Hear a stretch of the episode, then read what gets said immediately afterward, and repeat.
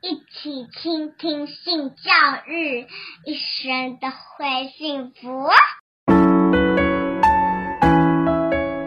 嗨，大家好，我是林燕青。我也比较好奇，因为你们是男扮女，有没有可能会受到一些真正的嗯男性？我所谓的真正的男性，只要看到美丽啦，因为他们是视觉嘛，嗯，就会对你们有一些你们不喜欢的接触。类似像性骚扰这样的一个行为，嗯，因为我觉得我跟跩姬在扮相上都是表演为主，我们比较不是要扮成一个真正的女性，然后是比如说可以去迷惑别人的那一种，对，所以当他是舞台形式的，人家就会觉得你是在做表演，然后而不是一个呃随处可见的漂亮女性，然后她可以去性骚扰的，所以。我自己啦是比较没有这样的经验，这样反而是嗯，如果要讲性骚扰，我不会觉得那性骚扰。呃，像女性观众，她是会觉得，呃，我们之间身体界限是可以很近的。就比如说，我现在是平常男生素颜的样子的话，他们是不会手来脚来的。但如果我们是在扮装的时候下秀了，然后可能下去跟客人喝一杯，然后聊聊天这样。女性的观众，她们其实是呃，不管是会搂搂抱抱啊，或者是哎，你的头发很漂亮啊，或者是哎，你这妆怎么画？他们是可能在肢体方面的距离会缩短。对，那我觉得可能是给他们的安心感吧，因为毕竟我们都是出柜的男同性恋，然后他们自己觉得 OK，这个人对我是没有侵略性的，然后他们现在的扮相又是女性，然后他们就会觉得 OK，这是呃。比较不会对他们造成呃暴力威胁等等等，我不确定他们的呃脑袋是在哪个位置哦，但是我反而会觉得女性观众在肢体上的接触会因为我们变装的关系会有差距，这样。是你接受这个接触？呃，应该说女性的接触也不会像是男性性骚扰那样就直接往下底去了，对，所以反正就是。你会觉得 OK 哦，原来他们是可以就是这么自然的搂抱啊，或者是摸脸啊、摸头发啊等等的。但是就是平常没有变装的话，就是女性的客人就绝对不会这样做，应该是这样子这样。这个也是很有趣的议题，因为在性骚扰的研究里面，曾经调查过，当女生被这样子呃触摸的时候啊，不见得是你刚刚说的下体。呃，肩膀啊，或是脸啊，他是不愿意的，他就会认为是骚扰。可是呢，反过来我说的是异性恋，如果是一个呃男生被女生运作了这些的行为，男生是 OK 的，非常的相似哦，而不是你变了女人的样貌，他们才去接近你。就是有些女人，她就会觉得她去摸男人的时候。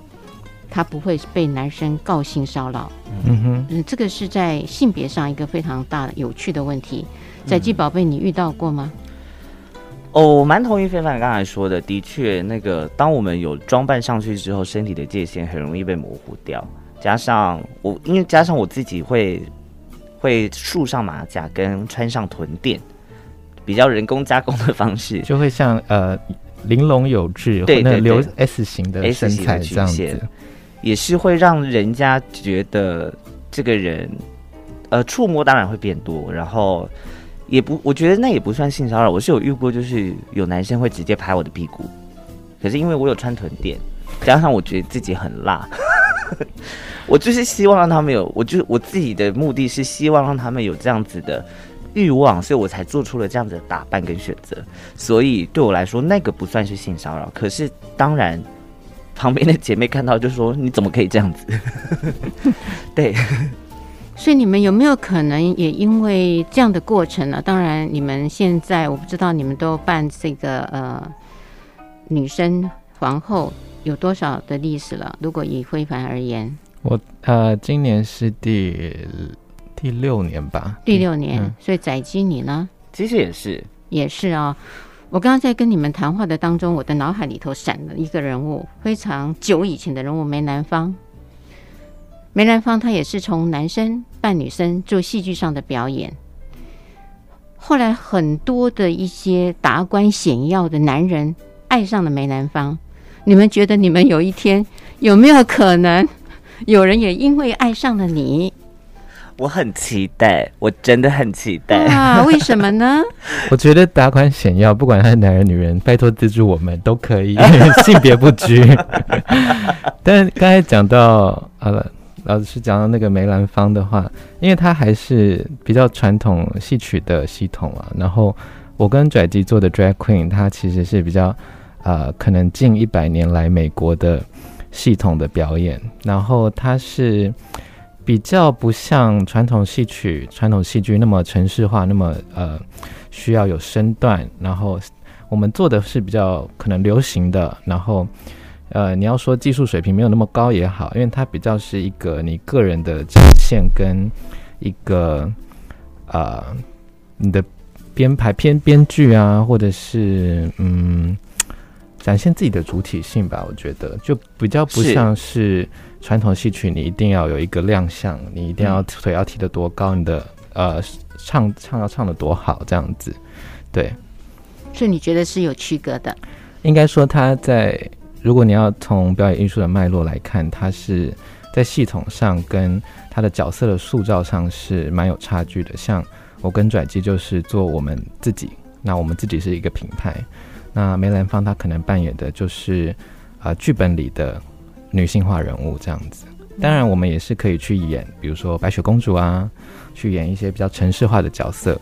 那但是我会觉得我们的自由度比较高，那严谨严谨性也比较低。严谨性比较低，嗯。但是我刚听宰基说的时候呢，他其实也很想迷惑人的呢。是啊，是啊，因为我觉得我自己也蛮期待，就是在变装当中能够。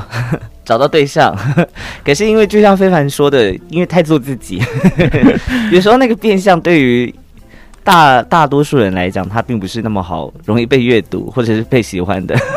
而且有做变装的男同性恋，通常在情欲市场跟交友市场上，你是比较弱势的一方。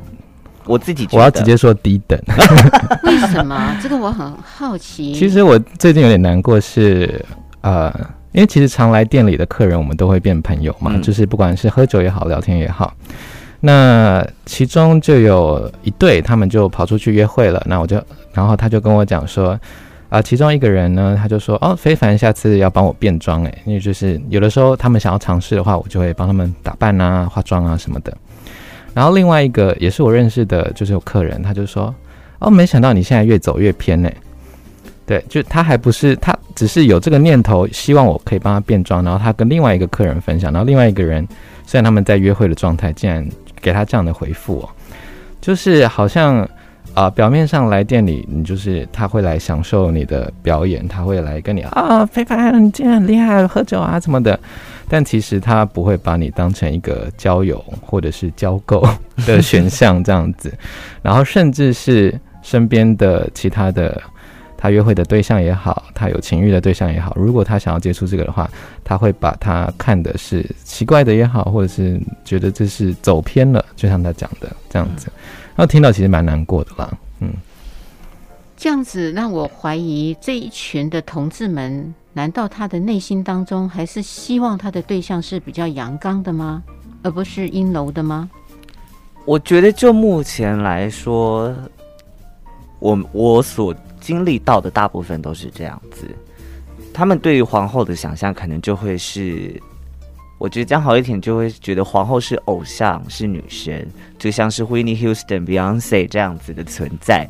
只是我们是扮演那些存在的人，所以对他们来说，他们可能会觉得，OK，这些人不可触碰。可是，呃，我觉得老实说，就是他们对于阴阴柔气质比较强的人，他们不觉得这个。能够符合他们的欲望，所以相对的，我们就比较不容易被选择。嗯，说到这里，变成你们的爱人选择受限了。对，所以，所以 我觉得这也很多人会问的下一个问题是：所以你们会找异性恋男性吗？哎、欸，还真的蛮多人会找。